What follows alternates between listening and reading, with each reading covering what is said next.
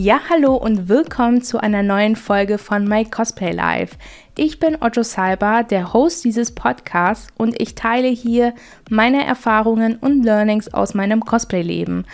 Heute werde ich der Frage nachgehen, ob Cosplay kulturelle Aneignung ist. Also lehn dich zurück, hol dir gesunde Snacks und eine Tasse Tee, denn ich denke, diese Folge wird vielen besonders interessieren. In den letzten Jahren stolpert man immer wieder über den Begriff kulturelle Aneignung. Es kommt immer wieder häufiger vor, dass man als Cosplayer damit konfrontiert wird, dass Cosplayer ja kulturelle Aneignung sei. Also dürfte ich zum Beispiel als weiße Person unter bestimmten Bedingungen nicht cosplayen. Aber was bedeutet das, kulturelle Aneignung? Oder gehen wir vielleicht sogar noch einen weiteren Schritt zurück. Was ist Kultur überhaupt? Kultur lässt sich unfassbar schwer beschreiben, weil sie auch super komplex ist. Man verbindet mit dem Begriff häufig typische Sitten und Bräuche einer bestimmten Herkunft, aber da hört es auch nicht auf. Kultur ist nämlich nicht räumlich begrenzt. Eigentlich ist Kultur einfach ein Oberbegriff für Sitten, Bräuche und Feste einer bestimmten Personengruppe. Somit ist eigentlich jede Community irgendwo auch eine eigene Kultur. Ich versuche es mit einem Beispiel. Star Wars. Die Star Wars Community hat einen Festtag, den 4.5., eine eigene Begrüßung und ganz viele Insider, die sich aber auch auf gut Deutsch auch als Sitten beschreiben lassen. In der Gaming-Szene gibt es gefühlt sogar eine eigene Sprache. Und diese Beispiele grenzen sich auch nicht gegenseitig aus. Also man kann sowohl zu deutschen Star Wars und Gaming-Kultur gehören. Das ist möglich, weil Kultur multidimensional und auch teilweise ineinander verflochten ist vor allem in der heutigen multikulturellen Welt entstehen ja immer mehr Sub- und Mixkulturen. Also Kulturen sind gesellschaftliche Konstrukte und deshalb entstehen sie und sie existieren einfach, indem man oder indem Menschen sie dann ausleben. Niemand würde sagen, dass Pommesbuden zur deutschen Kultur dazugehören, wenn es nicht in Deutschland an jeder Ecke und jedem Freibad eine Pommesbude gäbe und jedes Kind typisch dieses, äh, ja, Pommes Currywurst Mahlzeit hat. Also das kannte ich als Portugiese nicht und das war für mich ein Kulturschock. Aber ja, das ge gehört zu deutschen Kultur irgendwo. Und ich denke, das ist aber auch genau der Knackpunkt. Der Status einer Kultur hängt irgendwo auch von dem gesellschaftlichen Status der Menschen, die sie ausleben, ab. Und da kommt kulturelle Aneignung auch ins Spiel.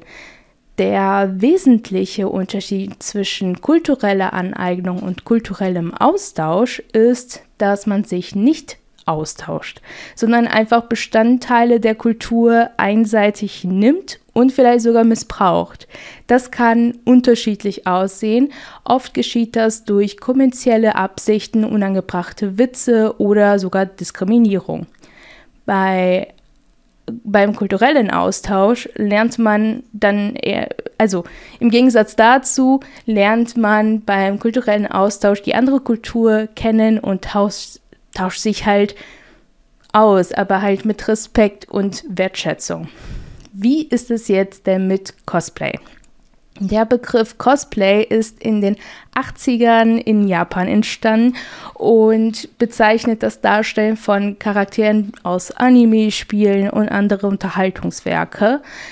Interessant ist aber, was viele nicht wissen, ähm, das auch in den 60ern gecosplayt wurde, allerdings in Amerika. Nur ist da keine richtige Kultur daraus entstanden, erst Jahre später in Japan. Also ja, Cosplay gehört zur japanischen Kultur.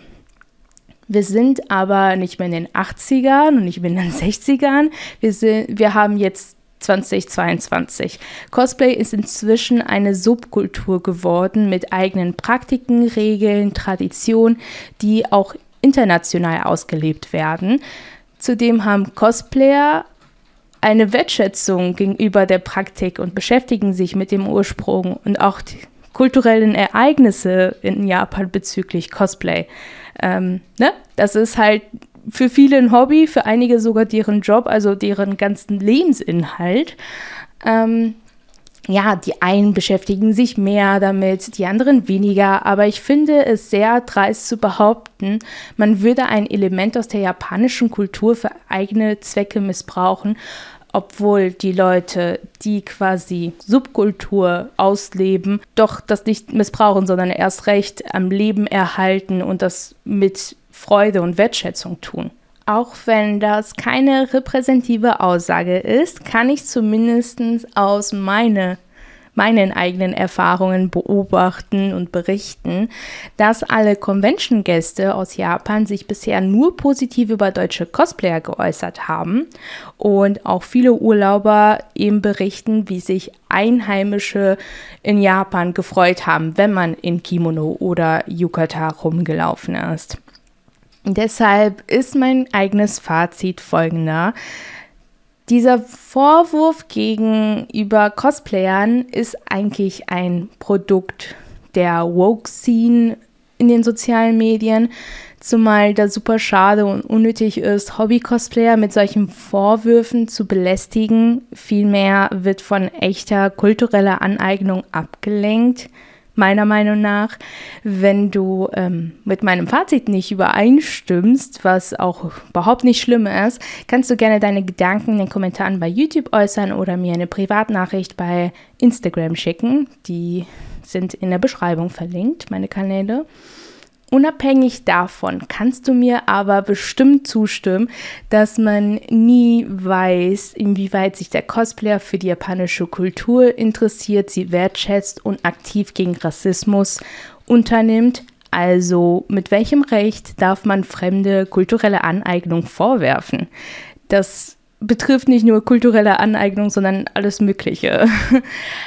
Zum Schluss möchte ich aber noch sagen, dass Respekt und Anstand unabhängig von Kultur und Herkunft eine Selbst Selbstverständlichkeit sein soll. Und man sich auch einsetzen soll, dass jeder sich respektiert fühlt. Dazu zählt auch jemanden in unangenehmen oder diskriminierenden Situationen zu helfen, sich über die Kultur zu informieren, um Verbreitung von falschen Informationen über diese Kultur zu vermeiden und das eigene Konsumverhalten auch zu hinterfragen. Also im Endeffekt, welche Unternehmen man unterstützt, weil es gibt viele Unternehmen, die sich kulturelle Aneignung ausnutzen. So, ich hoffe, dir hat diese Podcast-Folge über dieses sehr umstrittenes Thema gefallen. Äh, es war eine kurze Folge. Ähm, wenn es dir wirklich gefallen hat, auch wenn du jetzt nicht unbedingt meiner Meinung bist, äh, lass gerne eine positive Bewertung da, abonniere meinen Podcast. Es kommt jeden Mittwoch eine neue Folge. Ich wünsche dir eine super schöne Woche. Vielleicht sieht man sich auch auf der Dokumi. Ich würde mich auf jeden Fall mega freuen. Bis zum nächsten Mal. Love, Ocho Salva.